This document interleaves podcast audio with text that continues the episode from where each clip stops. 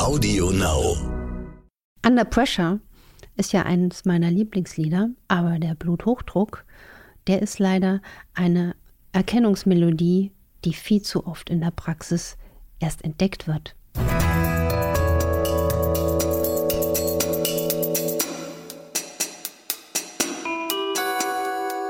Dr. Anne Fleck, Gesundheit und Ernährung mit Brigitte Leben.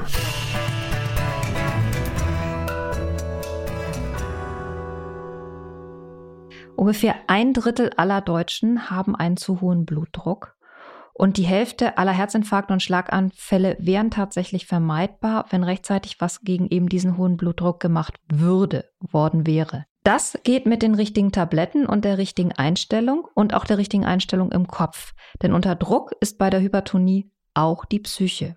Wir geben Tipps, die den Druck aus der Sache nehmen. Und wir, das bin ich, Dr. Anne Fleck, genannt Doc Fleck, und mein Herz schlägt für die moderne Präventivmedizin, die die Menschen von Kindesbeinen an gesund hält und in dieser Folge, glaube ich, ganz besonders wichtig ist. Und ich bin Maike Dinklage, ich bin die Redaktionsleiterin des Magazins Brigitte Leben und das ist das Coaching-Magazin mit Anne Fleck. Und ihr könnt es auch bestellen denn es ist noch ein relativ aktuelles Heft am Markt, aber ihr könnt es sehr, sehr gerne bestellen über brigitte.de slash Brigitte-Leben. Anne, der hohe Blutdruck schleicht sich ja so ins Leben, ohne so richtig große Vorwarnungen zu geben und belastet oft über Jahre die Gefäße.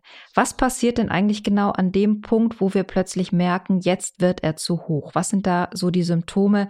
Also wann sagt der Körper spürbar und hörbar, jetzt wird's für mich zu viel?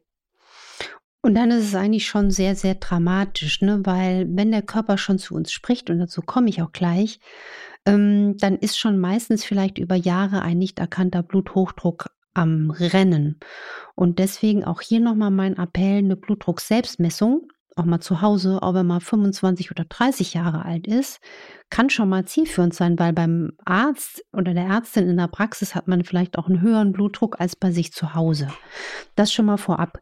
Und was so ein typisches Symptom ist, dass man sich einfach so ein bisschen, mm, ein bisschen komisch fühlt, so ein bisschen neben sich oder Klassisch ist auch ein Zeichen morgendliche Kopfschmerzen oder Kopfschmerzen gerne im Nacken, beziehungsweise Kopfschmerzen, die, wenn man sich hochlagert, also zum Beispiel, wenn man dann aufsteht oder sich aufrichtet, deutlich besser werden.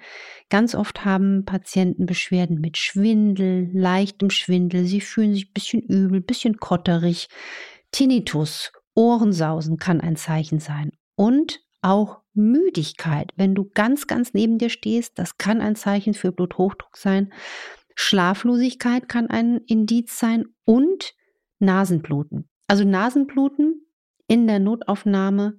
Schweres Nasenbluten ist ein Klassiker in der Notaufnahme unter einer Bluthochdruckkrise. Lass uns mal sprechen über die Grenzwerte, weil da besteht ja immer große Unsicherheit. Also ab wann ist ein Blutdruck jetzt eigentlich wirklich zu hoch? Wann, wann muss man da einschreiten?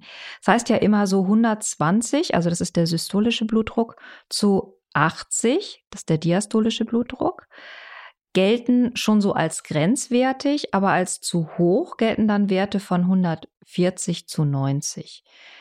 Sind es Grenzwerte, wo du sagst, ja, das kommt für dich auch so hin? Man muss es individuell sehen. Jeder von uns wird mal einen riesig hohen Blutdruck haben, wenn man sich jetzt körperlich, äh, geistig total auspowert.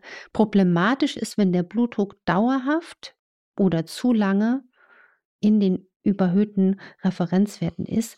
Und man muss sagen, ähm, wenn das jemand klinisch sehr, sehr gut geht, wenn er wirklich keine kardialen Risikofaktoren hat, also er ist nicht übergewichtig, er raucht nicht, er bewegt sich, dann muss man immer auch das Gesamtpaket beobachten. Also mein alter Oberarzt an der Uni sagte immer, den Satz finde ich ganz, ganz toll, wir behandeln nicht Laborwerte, wir behandeln Menschen. Und insofern muss man auch immer auch einen Blutdruckwert in der Zusammenschau sehen. Ist das eine Sekundenaufnahme? Und wie geht es den Menschen? Und übrigens, was auch noch ein ganz wichtiger Punkt ist, wenn Menschen wirklich eine schwere Blutdruckkrise haben, die kommen dann zum Beispiel auch oft in die Notaufnahme mit Symptomen wie Angina pectoris, also einer starken Brustenge, eine schwere Luftnot oder auch Sehstörungen. Das ist aber dann ein Zeichen, wenn es am Blutdruck liegt, dass es wirklich ein richtig massiv erhöhter Blutdruck ist. Würdest du sagen, Übergewicht ist der Hauptfaktor? Also man sagt ja, dass viele, viele Faktoren zum Blutdruck führen können. Und auch in den meisten Fällen kann man das nicht so ganz, ganz festmachen. Aber Übergewicht ist ein ganz klarer Faktor für äh, Bluthochdruck, ist ein Riesenfaktor. Und das ist ja auch das Schöne, dass man dann auch gezielt über eine Gewichtsabnahme den Blutdruck beeinflussen kann. Also man sagt ja eine Gewichtsabnahme von etwa 10 Kilogramm, was ja schon sehr viel ist, aber lässt auch den Blutdruck signifikant reduzieren. Und was ich immer toll finde, ist aus meiner letzten Erfahrung der letzten 10, 15 Jahre, wie sich Blutdruck sogar sehr, sehr gut beeinflussen lässt über den Lebensstil, über Mikronährstofftherapie. Und da müssen wir auch noch viel mehr, mehr Aufmerksamkeit schaffen und auch darüber muss geredet werden. Ne? Aber das Gewicht, ist natürlich ja. sehr wichtig, weil mhm. ähm, wenn du normalgewichtig bist oder auch eher ein, ein, dünner Mensch bist und hast trotzdem den hohen Blutdruck, welche Tools hast du denn dann noch? Da hat man eine ganze Menge Tools. Also es liegt eben nicht nur am Übergewicht, also mangelnde Bewegung, Alkohol, Rauchen, zu viel Kochsalz. Sollte man vielleicht auch mal eine Sendung drüber machen, über Salz, glaube ich, ganz spannendes Thema.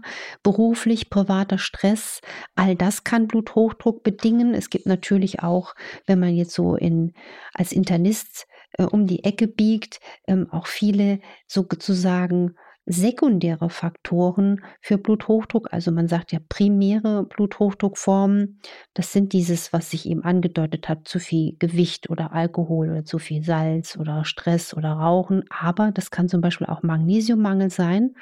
Sekundär heißt, man hat vielleicht doch noch andere Ursachen und da ist interessant, das macht zwar die wenigsten Blutdruckfälle aus, wenn Menschen zum Beispiel eine Verkalkung der Nierenarterie haben, Deswegen beim Untersuchen untersuche ich immer, höre ich auch gerne auf den Bauch und habe da schon viele Menschen mit einer Nierenarterienstenose wirklich entdeckt, allein durchs Abhören vom Bauch. Also ich bin halt so ein Geräuschesammler.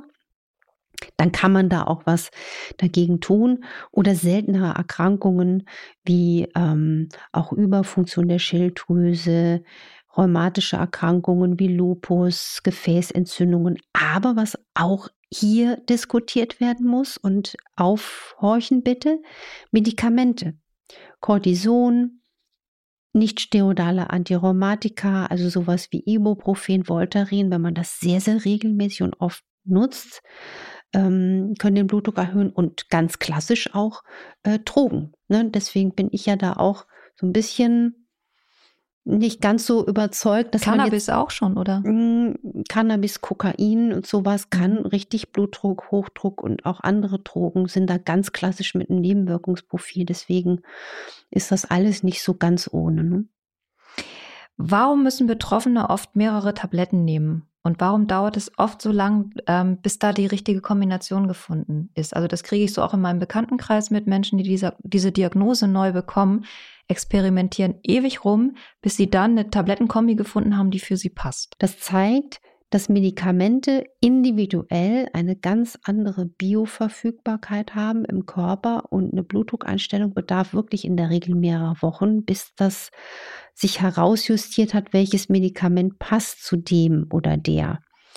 Und das sollte auch engmaschig gemonitort werden, auch durch einen selbst, weil man dann erstens mal nicht den Weißkittelhochdruck hat. Übrigens Schwangere müssen wir natürlich auch hier in die Runde mit einschließen. Schwangerschaftsbluthochdruck ist natürlich auch ein Riesenthema. Aber deswegen nochmal zurück zur Ausgangsfrage. Die medikamentöse Einstellung braucht Zeit, einfach weil auch die Medikamente quasi sich erstmal in den Blutkreislauf, das, diese ganzen Rezeptoren, die ganzen physiologischen Abläufe, das ist ein Riesenprozess, der da beeinflusst wird. Und da kann es auch am Anfang sehr schwere Schwankungen geben. Und was mir aber da wirklich fehlt, ist, wenn jetzt jemand einen neuen diagnostizierten Bluthochdruck hat, wer wird dann wirklich ordentlich beraten? Wem wird dann gesagt, pass mal auf, dein diastolischer, also der untere Blutdruckwert, der ist zu hoch. Da weiß man ja in Studien, dass da die klassische Empfehlung eigentlich sein muss, du musst mehr Ausdauerbewegung machen, weil damit kriegt man den diastolischen Blutdruck einfach sehr, sehr gut unter Umständen beeinflusst. Und das würde ich mir wünschen, dass man, wenn die Diagnose steht, das dann auch, auch von den Kassen bezahlt. Das wäre jetzt mein absoluter Traum, Sie kriegen eine Lebensstilintervention, Sie kriegen eine individuell passende Beratung und da wird Ihnen wirklich gesagt, beweg dich, versuchen Sie Magnesium auszugleichen, versuchen Sie gute Omega-3-Fette zu verzehren und am Anfang oder auch überhaupt sind Tabletten natürlich oft notwendig, aber man kann die ja einsparen und vielleicht sogar komplett wieder äh, reduzieren. Vielleicht sogar braucht jemand gar keine Medikamente mehr. Das sehe ich ja in der Praxis, aber das geht dann eben nur über diesen Weg der fürsorglichen modernen Beratung. Wenn ich mein Leben lang jetzt Tabletten nehmen muss, wie kann ich denn mögliche Lebenswir Nebenwirkungen gut abfedern? Das würde ich nicht so äh, äh, ohne Kampf quasi hinnehmen, dass ich jetzt mich damit abfinde, lebenslang Bluthochdrucktabletten äh, zu nehmen, fände ich auch von dem ganzen Nebenwirkungsprofil nicht so prickelnd. Also ich komme da auch sehr aus der Praxis, weil das ist das, was ich immer höre, dass mhm. Menschen, die einmal diese Diagnose haben, ihr Leben lang dabei bleiben. Ja, und das sind dann eben diese medikamentös toxischen Schäden, die dann mit 80 Jahren frierend, klappernd im, im Fernsehsessel sitzen, weil das sind ja dann auch, das habe ich übrigens auch in Energy beschrieben, welche Medikamente welche Mikronährstoffmängel machen können und auch Mitochondrien im Körper schwächen können. Und dieses absolute Kältegefühl sehe ich auch bei vielen älteren Menschen oder Menschen, die wirklich über Jahrzehnte Medikamente genommen haben. Manchmal kommst du auch nicht drum rum, wenn du Herzrhythmusstörung hast, dann musst du einfach auch das Medikament schlucken und das würde ich dann auch tun, auch mit Begeisterung, weil ich will dann, will ja auch, ne, dass man das sorgfältig abwägt. Aber, also bei mir geht keiner mit einer Blutdrucktablette auf dem Zettel raus, der die schon meistens vorher genommen hat, wenn er zu mir kommt, ohne diese innovativen Empfehlungen und die sich auch bei einem normalgewichtigen Menschen empfehlen. Also, dass man sagt, stell die Ernährung passend um. Mehr Gemüse, mehr Kräuter, mehr zuckerarmes Obst, mehr, wenn man es mag, Fisch oder besser noch hochwertige Omega-3-Fette aus ähm, Algenölen, maßvoll mit den Kohlenhydraten, Bewegung ins Boot, ähm, wenig Alkohol, möglichst auf Nikotin verzichten. Das ist ABC. Und wenn die Menschen dann Magnesium ausgleichen, auf eine Magnesium-Kalium-Balance achten, und das kann man ja auch wunderbar im Vollblut nachmessen, ob der Haushalt wirklich in Ordnung ist. Und dann individuell passend auch Magnesium substituieren aus einer Reinsubstanz, das ist wichtig. Dann kriegst du den Blutdruck wirklich deutlich, deutlich gebessert, wenn nicht sogar, sogar komplett gelindert. Und das sind übrigens, Maike, Dinge, die mir Menschen schreiben, dass die quasi aus Tipps aus meinen Büchern ganz konkret oder jetzt aus Schlank ähm, wirklich es geschafft haben, ihren kompletten Blutdruck wegzubekommen. Das ist jetzt kein Hexenzauber, das ist im Rahmen der ganz modernen Präventivmedizin möglich. Und da will ich auch Menschen ermutigen. Soll man denn eigentlich bei Kindern auch schon den Blutdruck kontrollieren oder ist das dann ein bisschen Panik schieben oder ist der eigentlich bei Kindern immer ganz gut? Auch eine tolle Frage. Der Blutdruck sollte übrigens beidseitig gemessen werden, damit man auch mal feststellt, es gibt ganz selten Menschen, die haben eine Seitendifferenz. Das kann dann auch sozusagen an anderen Ursachen mit dem Gefäßsystem liegen. Ich finde es schon interessant, auch mal bei Kindern oder vor allen Dingen bei Jugendlichen Blutdruck zu messen, weil wir erleben gerade auch jetzt im Zusammenhang, denke ich, mit der auch für Kinder und Jugendliche in sehr anstrengenden Corona-Zeit eine Zunahme an an Erkrankungen, die man eigentlich nur bei Älteren kennt. Also es gibt jetzt auch Jugendliche mit Bluthochdruck. Letzte Frage ähm, ist eine, die sich auf den niedrigen Blutdruck bezieht, nämlich einer, der jetzt niedriger ist als äh, 100 zu 60 zum Beispiel. Ist das auch irgendwie gefährlich oder behandlungsbedürftig oder kippe ich da nur einfach um? Nee, also ich habe jetzt hier kein Blutdruckmessgerät neben mir sitzen, aber ich glaube auch so, ich habe jetzt auch ein bisschen fröstelte Füße trotz meiner heißen Teekanne. Ähm, fällt mir auch noch ein spannendes Thema ein, aber das verrate ich jetzt noch nicht. Ähm, aber ähm, ich werde wahrscheinlich jetzt einen Blutdruck haben von 90 zu 60 und ich sitze hier noch lebendig auf dem Stuhl. Also es ist wieder hier so, man kann einen niedrigen Blutdruck haben, wenn man körperlich keine Symptome hat. Wenn man nicht schwindelig ist, wenn einem nicht unwohl ist, dann ist das nicht dramatisch. Es gibt ja auch Menschen mit einer sehr niedrigen Herzfrequenz, vor allen Dingen Sportler. Wenn du da einen Puls misst und hast dann einen vor dir sitzen mit einer Pulsfrequenz von 29 pro Minute, also bumm, Bumm. Oh, wow. Ja, ja und, und, ne? und dem, dem geht es aber exzellent, während er mit dir spricht, dann darf man da einfach keine Angst haben. Also entspannt bleiben. Wichtig ist immer das Korrelat, der Blutdruckwert und wie geht es dem Menschen insgesamt von seinen Symptomen.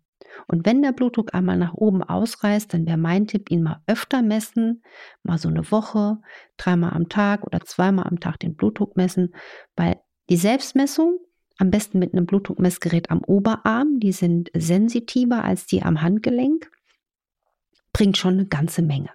Ich fand ganz besonders spannend heute, was du erzählt hast oder gesagt hast zum Thema ähm, Tabletten austarieren individuell.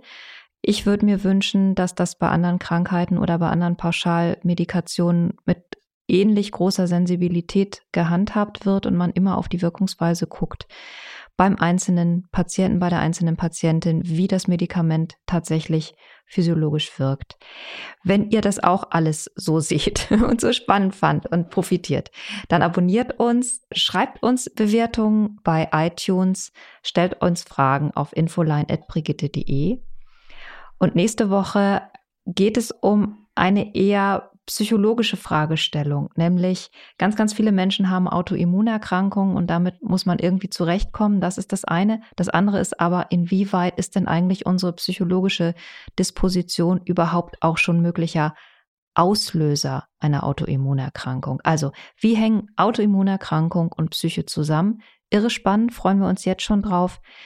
Und für heute sagen wir Tschüss. Heute sagen wir Tschüss, empfiehlt uns weiter und macht was draus.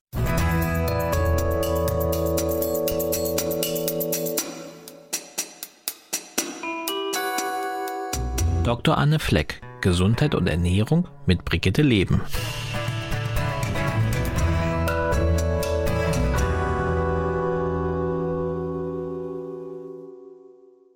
Dieser Podcast ist für heute zu Ende. Damit ihr aber die Zeit bis zum nächsten Mal überbrücken könnt, hätten wir noch einen Podcast-Tipp für euch. Worum es geht, das hört ihr jetzt. Hallo, ich bin Julia Schmidt-Jorzig und ich moderiere den Podcast Elterngespräch. In meinem Podcast bekommt ihr die volle Bandbreite, die Familienleben ausmacht. Jede Woche habe ich ganz und gar unterschiedliche Themen und ebenso unterschiedliche Gäste bei mir. Bei mir sind Eltern zu Gast, die über ihr Familienmodell oder Familienleben erzählen, egal ob alleinerziehend, homosexuell, gepatchworked oder was auch immer. Bei mir kommen alle zu Wort, die eine gute Geschichte zu erzählen haben. Mal ist es schwere Kost, mal leichtfüßig, aber nie bla bla. Außerdem beantworten wir einmal im Monat eure Fragen. Darüber hinaus bekommt ihr bei uns fundierte Interviews mit echten Experten zu Themen aus Psychologie, Wissenschaft, Geburts- und Kinderwunschmedizin bzw. Kinder- und Jugendmedizin und, und, und. Hört doch mal rein. Auf Audio Now und überall dort, wo es gute Podcasts gibt. Audio Now.